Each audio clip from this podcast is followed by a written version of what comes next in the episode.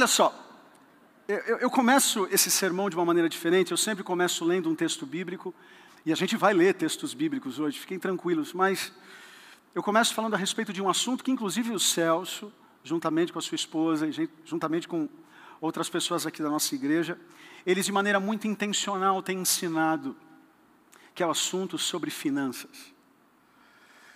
O Celso, juntamente com a Lu, uh, tem feito um trabalho digno, uh, lecionando um curso chamado de Crown, que é um curso na área de finanças. Se você deseja saber um pouco mais a respeito desse assunto, à luz da palavra de Deus, mande um e-mail para a gente, contato.dai.com.br.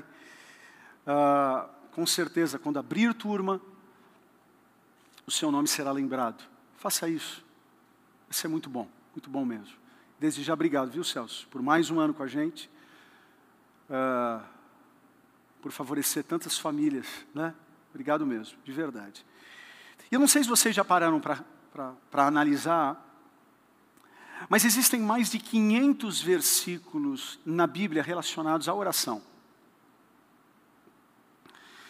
Existem também mais de 500 versículos na Bíblia relacionados à fé. Mas existem mais de dois mil versículos na Bíblia falando sobre dinheiro, falando sobre recursos.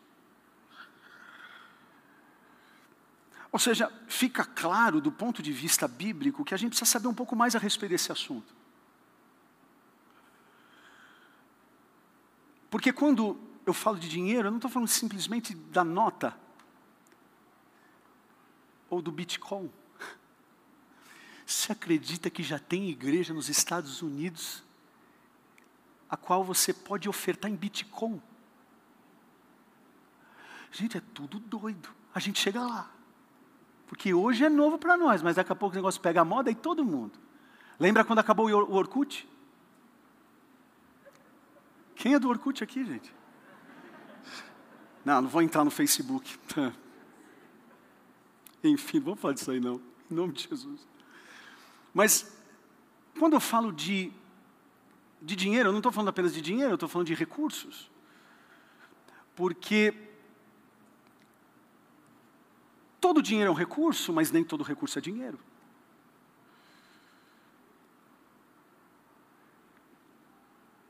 Vocês já me conhecem já há alguns anos. Quantos aqui me conhecem há mais de 11 anos? Levanta as mãos. O sangue de Jesus tem poder. Quem me conhece há cinco anos, levanta a mão. No mínimo cinco. Quantos me conhecem há um ano, levanta a mão. Quantos me conhecem hoje? Muito prazer. Eu acho que eu já tenho uma história aqui, né? Eu não estou falando nem da história dos meus pais, estou falando da minha história com a minha esposa. Já são 11 anos pastoreando e assim, de verdade, eu, eu, eu tenho outros defeitos, mas eu nunca chegaria aqui para vocês para falar sobre como vocês terem dinheiro no bolso. Eu tenho mais que fazer. Com todo respeito a quem faz isso. O meu compromisso aqui, desde que assumi essa igreja, é de pregar o Evangelho. Mas a gente não pode menosprezar que o assunto dinheiro também está no Evangelho. Porque quando a gente fala de dinheiro, a gente não está falando só de dinheiro, a gente não está falando só de recurso, a gente está falando de coração. Tanto é verdade que Jesus, olhem só, acompanhem comigo, Mateus 6, de 19 a 21, acompanhem, ou quiserem abrir também a Bíblia, enfim, Mateus 6, de 19 a 21. Não, acumulo, não acumulem para vocês tesouros na terra, onde a traça e a ferrugem destroem, e onde os ladrões arrombam e furtam mas acumulem para vocês tesouros no céu, onde a traça e a ferrugem não destroem, e onde os ladrões não arrombam nem furtam, pois, olhem só, onde estiver o seu tesouro, aí também estará o seu coração. Percebam? Jesus. Jesus que está falando aqui. E o que ele está dizendo é o seguinte: é, ou melhor, o que ele não está dizendo é: não acumulem, não, não acumulem para vocês tesouros da terra, olhem só, da terra, onde traça e ferrugem destrói. Não, ele disse o seguinte: não acumulem para vocês tesouros na terra. É diferente da Diná. Ele também não disse: acumulem para vocês tesouros do céu, onde a traça e a ferrugem não destroem, onde os ladrões não. Ele, ele diz o seguinte: acumulem para vocês tesouros no céu. O que, que Jesus quer ensinar? É porque ele não está contra. Na luta que temos diariamente de conquistarmos recursos da terra, mas ele está ensinando que nós não devemos investir na terra, mas no céu. O recurso vem daqui, mas ele não pode terminar aqui.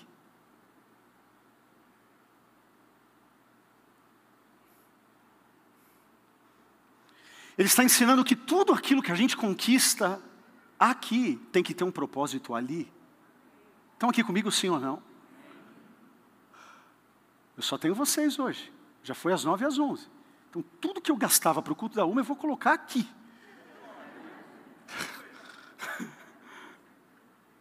Ele completa dizendo: Pois onde estiver o seu tesouro, aí também estará o seu coração. Aonde está o seu investimento, aí está o teu coração. A dinâmica é simples: se pegarmos os nossos recursos e colocarmos numa poupança bancária, ou seja lá o investimento que você goste, e se, se a finalidade for render, render só para ter, toma cuidado, porque é aí que vai estar o teu coração, no banco. Agora, quando a gente compreende que aquilo que Deus nos dá, Ele é o propósito é lá, a vida se torna muito mais digna, a vida se torna muito mais cristocêntrica. E quando o assunto é sobre, e o tema de hoje é uma vida generosa, quando o assunto é generosidade, logo a gente, com essa nossa cabeça tupiniquim evangélica, tipo assim, eu só vou conseguir ser generoso se eu for mais próspero. Mas generosidade não tem a ver com aquilo que eu tenho no bolso, generosidade tem a ver com aquilo que eu sou, na alma. É diferente. Eu conheço pessoas que são pobres ganhando 20 mil reais por mês. Enquanto eu conheço pessoas que ganham um salário mínimo, eu não sei como é que ela consegue, mas a pessoa é rica. Não falta o ketchup, não falta mostarda, não falta o arroz, não falta mortadela, e é cerate. Tanto tempo que eu não como mortadela, me deu vontade agora. Quantos conhecem pessoas prósperas? Levantem as mãos. Você fala, não é possível. E detalhe, ela sempre tem um dinheiro para te emprestar. Ela ganha muito menos que você, mas ela sempre tem um chocolate para te dar.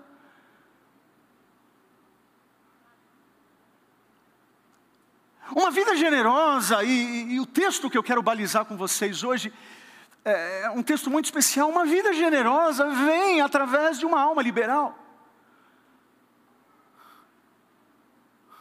Acompanhe comigo Lucas 9, de 10 a 17. Ao voltarem os apóstolos, Lucas 9, de 10 a 17.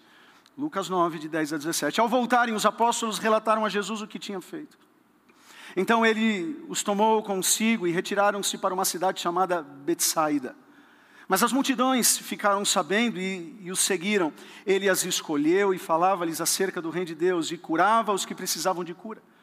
Ao fim da tarde, os doze aproximaram-se dele e disseram: Manda embora a multidão, para que eles possam ir aos campos vizinhos e aos povoados, e encontrem comida e pousada, porque aqui estamos em lugar deserto. Ele, porém, respondeu: ah, Boa ideia, mas deem-lhe vocês algo para comer. Eles disseram: é, Tem um McFish, temos apenas cinco pães e dois peixes.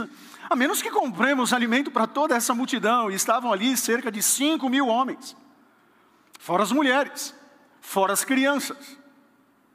Mas ele disse aos seus discípulos: façam-nos sentar-se em grupos de cinquenta. Os discípulos assim fizeram e todos se assentaram, tomando os cinco pães e os dois peixes, e olhando para o céu, deu graças e os partiu, e em seguida entregou aos discípulos para que os servissem ao povo. Todos começaram, ou melhor, todos comeram e ficaram satisfeitos, e os discípulos recolheram doze cestos cheios de pedaços que sobraram. Todos nós na vida, alguma vez, pedimos multiplicação da parte de Deus. Seja multiplicação de tempo, seja multiplicação de amor no casamento, seja multiplicação de grana no bolso. Todos nós aqui não é possível, todos nós já pedimos isso. Mas olhem só, eu acredito que Deus tem poder de multiplicar, sim ou não? Sim ou não, gente? Estão aqui comigo, sim ou não? Agora não tem para onde correr, vocês estão aqui comigo, estão assados, lascou. Bora, vamos juntos. Porém, eu vou me atrever. Todas as histórias que eu encontro na Bíblia sobre multiplicação não teve a, de, não teve a ver só com o agir de Deus. As pessoas envolvidas também precisavam fazer alguma coisa. Sempre foi assim. No Antigo Testamento é a viúva lá com o seu filho que tem que dar azeite. Está para morrer e ainda tem que entregar alguma coisa. No Novo Testamento, esse texto aqui, ou seja, é claro que Deus é o Deus da multiplicação, ninguém duvida. Porém, a gente precisa compreender que multiplicação não é mágica, multiplicação é princípio. Eu vou falar novamente para tentar ouvir um, glória a Deus de máscara. Multiplicação não é mágica, multiplicação é princípio. Isso vale para dinheiro, isso vale para dons, isso aí vale para o teu serviço, isso vale para a tua empresa, isso vale para tudo, principalmente para o reino de Deus. Eu fico imaginando a gente há dois mil anos atrás, seguindo Jesus, e agora todo, né, eu, você, todos nós empolgados com a pregação de Jesus, nunca teve tanta multidão como agora, são cinco mil homens, fora a mulherada, fora as crianças. No mínimo aqui a gente está falando de 20 mil pessoas, um outro evangelista vem contar as crianças. Mas o Mateus aqui ele fala só dos homens, mas onde tem homem tem mulher. Onde tem homem ou mulher? Tem criança. Ainda mais, né? Crente judeu. No caso aqui, eles eram apenas judeus ainda. E aí, nove horas da manhã ele começa a pregar, onze, ele vai para o culto da uma. Quando é o culto das quatro, ele continua pregando. Aí eu acho que Pedro, não sei porque eu acho que foi ele. Ô Jesus, desculpa te, te, te cortar no meio do sermão, mas a galera está com fome, a galera. Eu também estou. Não dá para dar uma pausa, manda eles para alguma lanchonete dos saduceus, dos fariseus, faz alguma coisa, algum hotel para eles tomarem um banho, depois eles voltam para o culto das 18. Aí Jesus olha e fala assim: não é que eles estão com fome, ok, então dão vocês de comer. Aí eu fico imaginando Pedro voltando. Vamos dizer que foi Pedro, ok? Chega Pedro para o restante e fala assim. Aí o restante chega e fala para Pedro: e aí, Pedro, vai parar a pregação? Que horas ele é, não vai parar não. Ele vai dar de comer para todo mundo. Uau, onde ele vai arranjar tanta comida? Falou que é da gente. A gente vai ter que encontrar alguma coisa, mas como? Eu não sei. Ele falou para a gente ir atrás. E aí eles encontram. O que, que eles encontram? Coloca aqui para mim. Entenderam Bob Esponja? Mar da Galileia, entenderam? Não.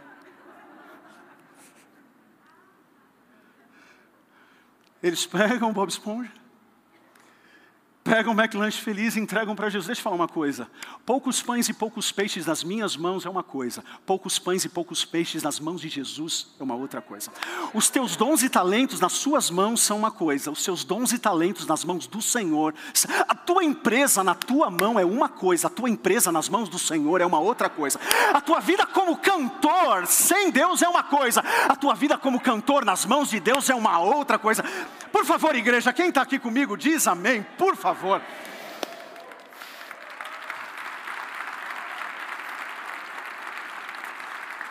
Ah. O que, que aconteceu? Bob Esponja chegou, o McLanche Feliz chegou, entregaram o alimento. Aí o que aconteceu? Eles consagraram, eles entregaram a Jesus. O ato de entregar pouco alimento nas mãos de Jesus é um ato de consagração. Tipo assim, nossa primícia para o Senhor. E aí, depois da bênção, ele vai partindo, vai entregando aos discípulos, e milagrosamente a Bíblia vem dizer que sobra. Sobra.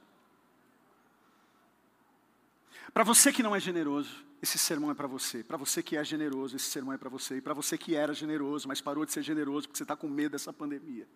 Você está com medo da economia, você não sabe o que vai rolar daqui para frente. Deixa eu te falar uma coisa: nós não somos movidos pela economia, nós não somos movidos pelo Bitcoin, nós não somos movidos pela bolsa.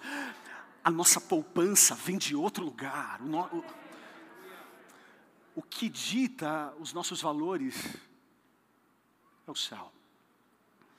E eu aprendo aqui alguns princípios, já que eu falei que multiplicação não tem a ver com mágica, tem a ver com princípios. A primeira coisa que eu aprendo aqui é que somente o que é organizado pode ser multiplicado.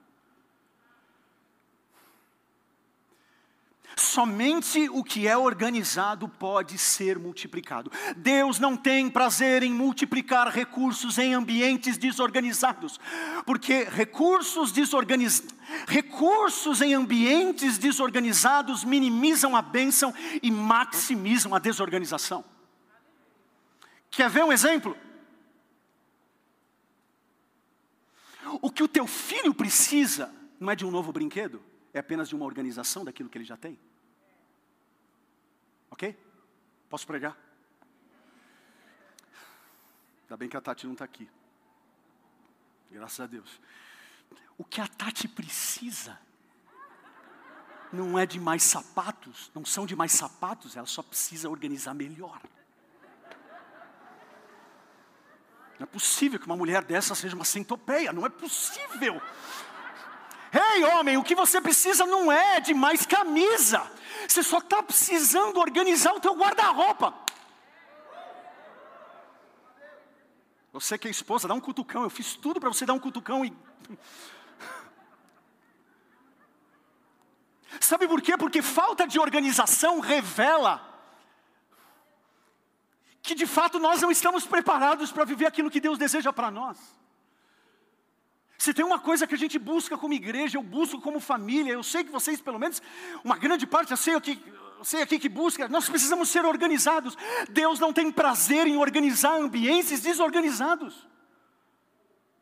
Tanto é verdade que o apóstolo Paulo falou em 1 Coríntios capítulo 14, versículo 10, façam tudo com dignidade e ordem.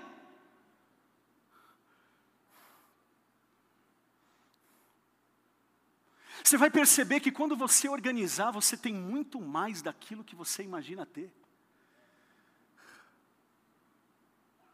Segundo princípio, somente o que é abençoado pode ser multiplicado. Muitos cristãos não entendem que antes que os nossos recursos venham ser multiplicados, eles precisam ser abençoados. Conheço muitos cristãos, muitos cristãos que nunca viram seus recursos multiplicarem. Sabe por quê? Porque não entregam para Deus as primícias. Precisamos falar de dízimo? Lascou, público errado. Precisamos falar de dízimo? Sim ou não? Eu vou falar, vocês querendo ou não querendo. Você está lascado, você está no meio, você não vai passar na frente de todo mundo agora, você vai ficar aqui agora. Gente, tem pessoas que ganham mil reais. Sabe o que elas fazem? Elas recebem mil reais, aí gasta cem, gasta duzentos. Os últimos cem reais, quando sobra, aí ela dá de dízimo, tá certo? Tá errado, são os primeiros cem reais. Porque não tem a ver com a quantidade da, da grana, tem a ver com o tesouro da tua alma. A gente só dá primeiro para quem a gente ama. Ou não é assim quando a gente corta o bolo? Você que é casado, corta o bolo e não dá para tua esposa para você ver onde você vai parar. Isso é um princípio do Antigo Testamento. Quando tinha a primeira cria, a primeira ovelha era para ser sacrificada.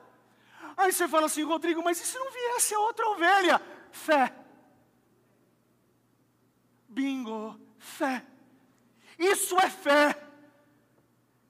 É dar a primeira parte de tudo. Aí você fala assim, não, Rodrigo, mas isso é conceito do, do Antigo Testamento. Ah, é, então tá bom. Romanos 11, 16, olhem só. Se é santa a parte da massa que é oferecida como primeiros frutos, toda a massa também o é. E se a raiz é santa, os ramos também o serão em nome de Jesus, em nome de Jesus, tudo que chegar na tua mão, a décima parte é dele. Eu sei que não vai dar ibope hoje. Fala para a pessoa que está ao teu lado, você veio no culto errado de novo. Você não está dando sorte, não é possível. Em nome de Jesus, podemos ter aqui uma igreja dizimista. Podemos ter aqui uma igreja, Rodrigo, mas tem a ver com dinheiro? Não, tem a ver com a qualidade da tua alma, porque aonde está o teu tesouro, aí está o teu coração. Se o nosso tesouro não estiver em Deus, coitado do nosso coração, aonde ele está? Quando eles entregam aqueles aqueles poucos pães e peixes para Jesus, nas mãos, de Jesus, nas mãos de Jesus, é mais do que uma simples ordem, porque com fome a gente faz coisa que a gente nem imagina. Eu fico imaginando Pedro, eu fico imaginando Pedro com dois metros de altura, cara musculoso, fera, dois pães, o cara ouviu o sermão o dia todo, está doido para comer, mas ele entendeu: nas minhas mãos não vai rolar, mas nas mãos dele alguma coisa vai acontecer ainda que eu não veja, eu vou cumprir um princípio. Você fala assim, Rodrigo, mas se eu quiser dar 15% eu posso? Ok, não tem a ver simplesmente com 10%, mas que seja no mínimo 10%. Porque tem pessoas que ficam nessa neura, mas quanto que eu tenho que dar? É do líquido ou do bruto? Na verdade, sabe o que essa pessoa está falando? Qual é o mínimo que eu tenho que dar para ser abençoado? Imagine o Davi olhar para mim e dizer o seguinte, pai, qual é o mínimo que eu tenho que fazer como filho para você me amar?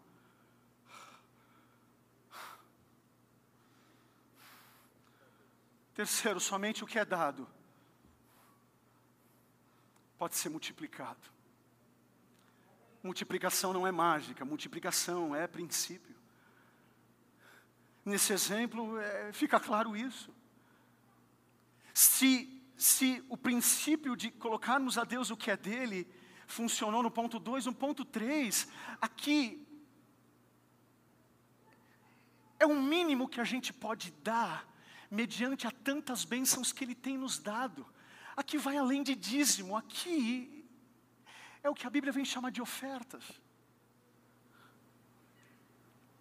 E aqui as ofertas vão além de dinheiro, aqui tem a ver com teu glória a Deus no culto. Tem gente que não entrega nada. O cara está na frente da televisão assistindo Palmeiras.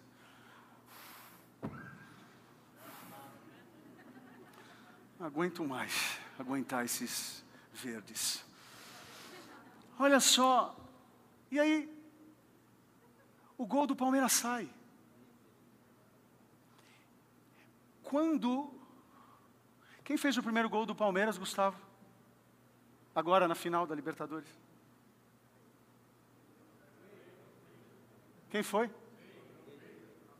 Rafael Veiga. Quando Rafael Veiga, eu, eu, porque tem gente que vem na igreja e, e o louvor está tocando, ele está assim, ó.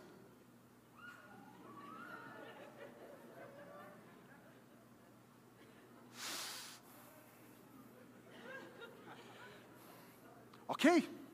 Desde que na frente do Palmeiras, quando o Rafael Veiga fizer de novo, você também fica assim.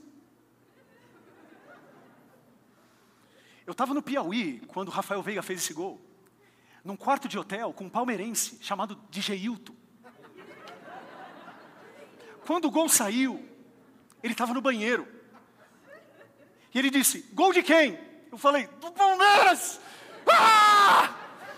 Ele começou a sair. E pior que no Piauí, tem muito flamenguista. Eu falei: Você é louco, é? Você quer matar nós aqui? Você está doido? Por quê? Porque ele está entregando o melhor que ele tem para o time dele. Se você é intenso com Palmeiras, o que você tem que ser para Deus num culto como esse?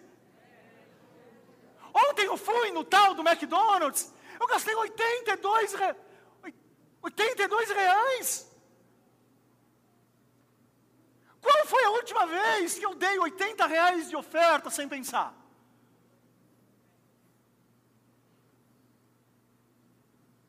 Você grita tanto para o teu time, você grita tanto no trânsito, porque a gente é pouco intenso aqui dentro. Isso também é oferta. Sabe, nós estamos aí com amor à casa, vendo esses testemunhos como o do Eric, quantos têm sido abençoados por esse ministério em Cristo Jesus? Levanta a mão. Ei, se você chama essa igreja de casa, você já foi restaurado aqui, talvez você foi até salvo aqui, não por conta da DAI, foi Jesus Cristo. Mas deixa eu falar uma coisa: você está sentado nessa cadeira, a gente pode ter o luxo dessa igreja porque pessoas já doaram carros aqui. E não foram pessoas milionárias, não. Tem pessoas que ofertam aqui, tem, tem dizimistas fiéis, ofertantes fiéis, porque entendem que aqui é uma terra fértil. Sabe, se você quer viver a multiplicação na sua vida, não adianta apenas entregar o que já é de Deus, porque o que é de Deus já é de Deus, mas o que você pode fazer mais? O que darei eu ao Senhor? Mediante a tantos benefícios que Ele tem feito, onde estaríamos nós se não estivéssemos aqui hoje? Sabe esse movimento da gente trazer da gente trazer os panetones, os chocotones. Deixa eu falar uma coisa: tem gente nesse Natal que não vai comer peru, vai comer chocotone que a gente vai dar. Se a gente pudesse dar peru, frango, tender, cabrito, que for, eu queria dar, mas não dá. Mas pelo menos um chocotone, um panetone digno para as pessoas. E deixa eu falar uma coisa, que carinhosamente, tem muitas famílias aqui que no final do ano sempre me dão chocotone, sempre me dão panetone.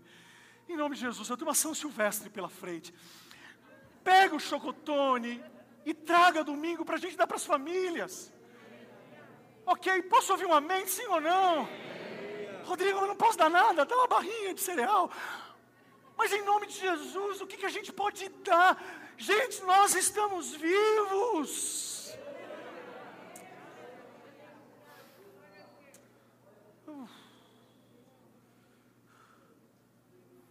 Aí você fala assim, Rodrigo, você está falando aí, gente vendeu carro, gente vendeu, dá casa. Eu já vi gente vender casa e dar para a igreja, porque entende que ali é, vai do coração dela. Eu já vi pessoas aqui, pastor, eu não tenho dinheiro, mas eu tenho meu tempo. Posso trabalhar aqui para limpar a igreja? Aí, gente, tenho 36 anos de idade, no mínimo aí, consciente, eu tenho 30 anos de igreja. Tem gente que é muito generosa e às vezes não tem um real no bolso. Por favor, não saiam daqui achando que eu falei de dinheiro só. Agora tem gente que só está consumindo cultos evangélicos. Deixa eu falar uma coisa, está difícil pregar para vocês. Vocês não tão fácil, vocês voltaram diferentes. Eu estou falando sério. Vocês não são os mesmos. Estou falando sério. Vocês estão mais quietinhos. E eu entendo, muito tempo dentro de casa, você não glorificava lá, perdeu o calibre. Gente, vocês acham que. Não, vocês estão rindo porque vocês querem. Porque é muito sério. Antes, quando nós falamos de falávamos de oferta e dízimo, quase dava fila e girava ali, ó. Hoje, você fala, pastor, é porque eu faço Pix. É, mas as entradas financeiras não estão dizendo.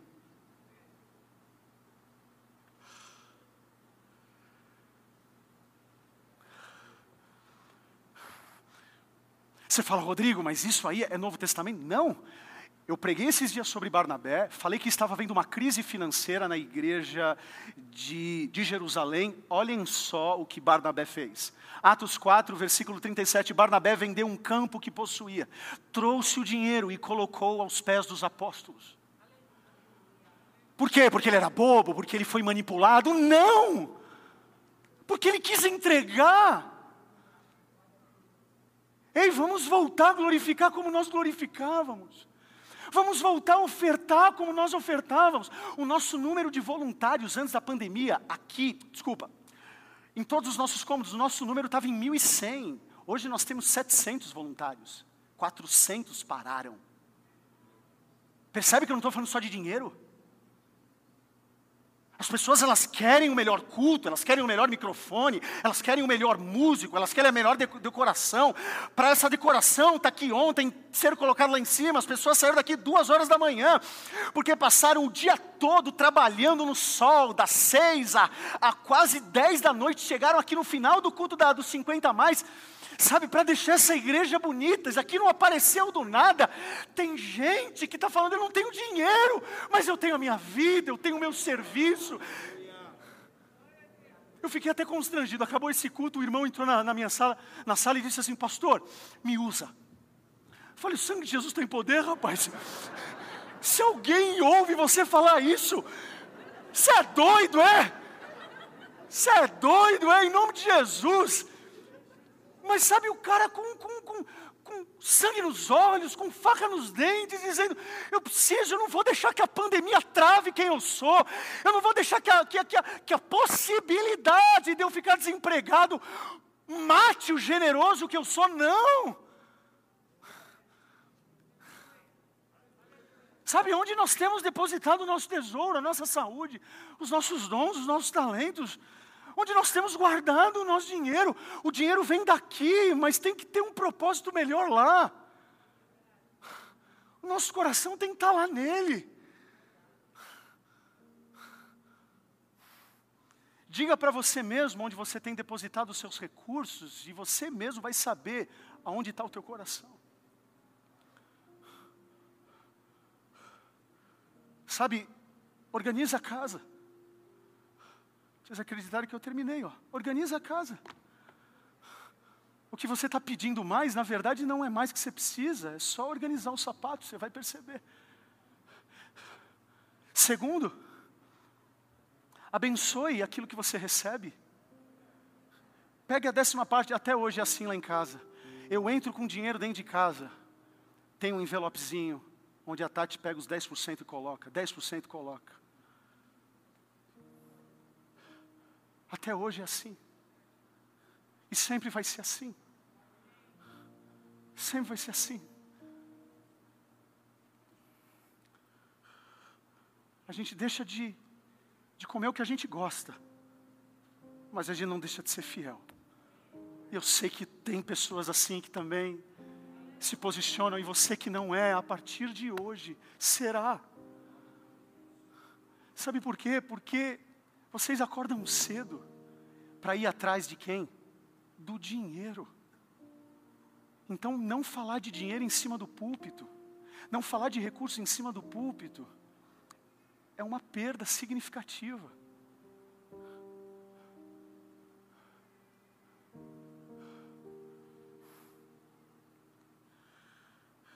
Organize a casa, separe o que é dele, e nunca deixe de vender os campos necessários para as igrejas de Jerusalém que tanto estão precisando. A gente está atravessando um tempo difícil no nosso país, mas nós não somos ditados pela bolsa, nós não somos ditados pelo dólar. Esse culto aqui, como a Tati bem disse, é um culto missionário, hein, Tiago? Esses dias, Ti, eu recebi a mensagem do presbítero, evangelista, Fábio Pinheiro, dizendo: Pastor, a gente vai ter que congelar alguns dos nossos projetos missionários, porque o que está entrando no primeiro domingo não está pagando nada. Absolutamente caótico a nossa situação missionária. Mas aí, ao mesmo tempo, né, Ti, a gente investiu em missões em 2021 mais de 224 mil reais. Da onde veio esse dinheiro? É porque a gente não deixou de ajudar e Deus multiplica. A Adai está sendo exemplo para minha família, a Adai está sendo exemplo para a tua família. Nós tínhamos todos os motivos do mundo para falar: não, não vamos investir em missionários, vamos investir aqui, porque aqui é um campo missionário. Ei, ei, ei, ei, aonde tem gente, ali tem que fazer missão. Nós ajudamos missionários na França. Esses dias nós recebemos uma mensagem dos nossos missionários na França e o pedido é, por favor, o dinheiro que vocês estão mandando aqui, quando a gente converte para o nosso, para o nosso, para o faz o câmbio aqui, para o nosso dinheiro, não está chegando quase nada. É, uma, é, um, é um casal que tem dois filhos que estão lá se dedicando no interior da França onde 99,9% das pessoas são céticas, e eles estão lá falando de Jesus para crianças, porque os adultos não querem ouvir o Evangelho, então eles falam para as crianças. Nós temos missionários na Espanha, que eles estão no caminho de Santiago, onde peregrinos querem encontrar alguma coisa mística lá na Espanha, no caminho de Santiago, e os nossos missionários estão dentro de uma, uma de uma pousada, dizendo para essas pessoas: ficam aqui com a gente, vocês não precisam pagar nada, quem está bancando isso é a gente, para que as pessoas entrem, tomem um café da manhã e eles falem de Jesus.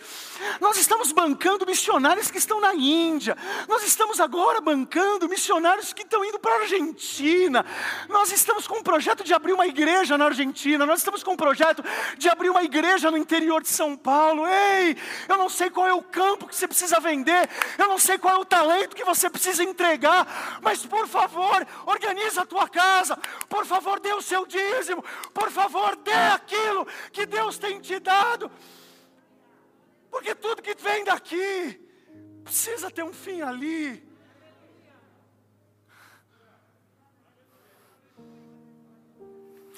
Cansei, acabei, entreguei tudo aqui. Oremos. Pai, não é uma mensagem de bope, o Senhor sabe disso. Não é uma mensagem que pedir que eles, que eles se organizem, não é uma mensagem tão popular.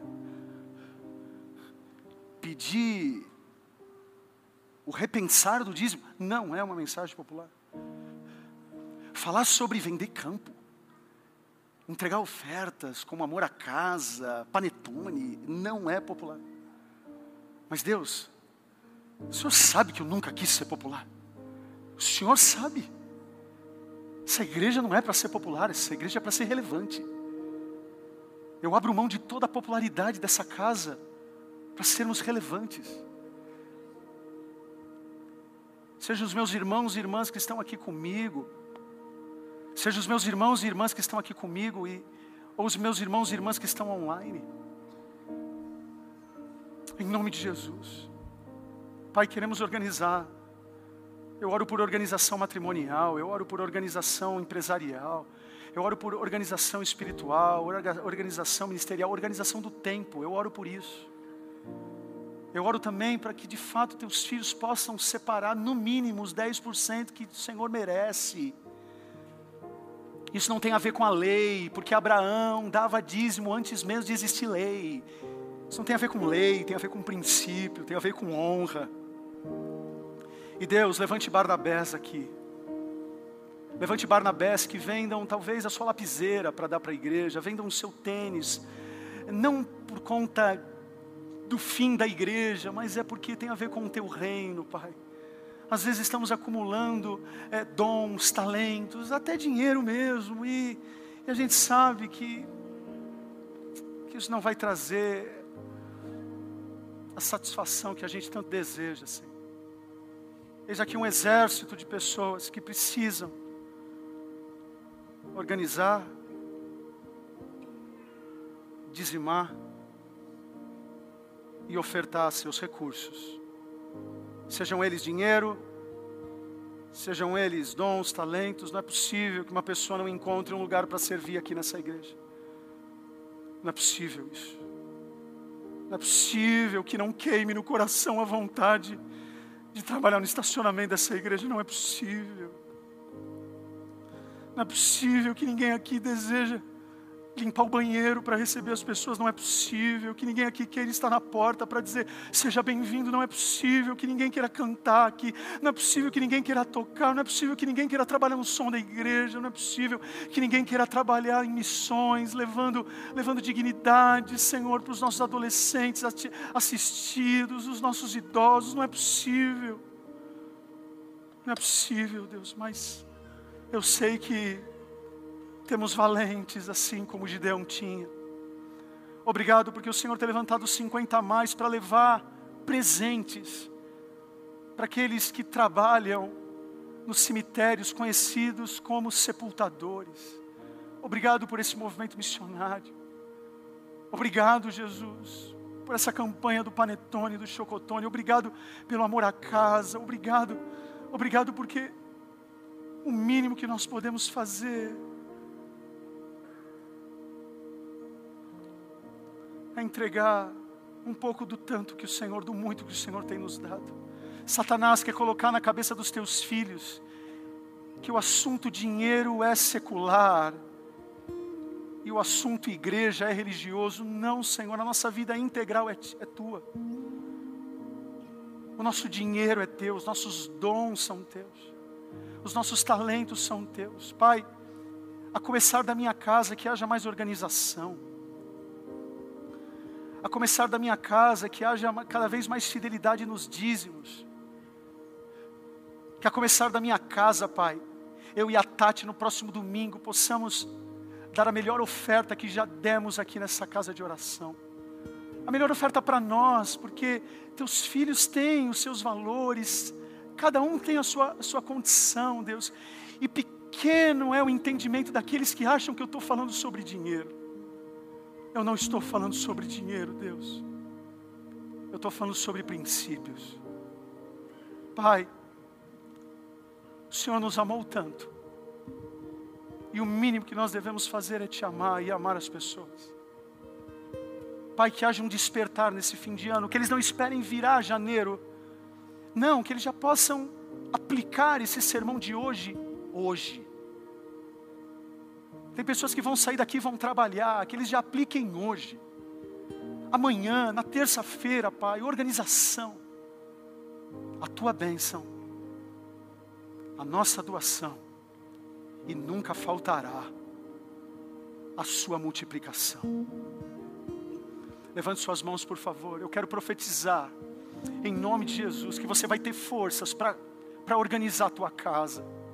Você vai ter forças para organizar a tua saúde, organizar a tua vida. Você vai ter forças para dar o seu dízimo. Você vai ter forças para dar a melhor oferta da sua vida nos próximos dias. Você vai ter forças para dizer: Eu quero trabalhar na igreja, eu quero trabalhar em missões. Eu quero, eis-me aqui, Jesus, envia-me. Se não é para a África, mas que seja para o meu vizinho. Mas usa a minha vida. Eu não quero, eu não quero conquistar as coisas dessa terra com o fim da terra, mas eu quero conquistar as coisas desta terra com o fim nos propósitos celestes. Em nome de Jesus, Pai, em nome de Jesus, eu quero profetizar que em breve, muito em breve, nós podemos sim, Pai, comprar o nosso terreno para sairmos do aluguel, Senhor. Em nome de Jesus, nós estamos sofrendo tanto com aluguel, sofrimento no sentido de, ai Deus, esse dinheiro poderia estar indo para missões. São quase 45 mil reais que poderia estar sustentando missionários, Deus em nome de Jesus, fora, fora São Bernardo, mais 15 quase, fora Colorado, fora Santos, Pai. Pai, nós não estamos reclamando, porque poder pagar o aluguel é muito digno. Mas em nome de Jesus, Pai, que essa igreja cada vez mais possa investir em missões. Hoje, hoje nós damos 25%, mas que amanhã seja 30%, que amanhã seja 50%. Eu sonho com uma igreja que oferta 90% das suas entradas, Pai, para missões, para as pessoas carentes. Nos ajude, Deus. Nos ajude, nos ajude. Eu prego tão pouco sobre isso, Pai, mas hoje eu. Eu, eu, eu, eu não pude guardar para mim. Eu, é uma semana muito significativa para nós e a gente precisa se levantar. Senhor, muitos agora estão gastando com ingressos de jogo de futebol, muitos agora, muitos agora estão gastando no bicho, muitos agora estão gastando na cena, muitos agora estão gastando em hotéis milionários, Pai. Use os nossos recursos para a tua glória. Senhor, eu oro com humildade, eu oro, Pai, nos ensine a amar, assim como o Senhor nos amou, nos ajude. O Senhor, o Senhor nos amou tanto, o Senhor fez tanto por nós.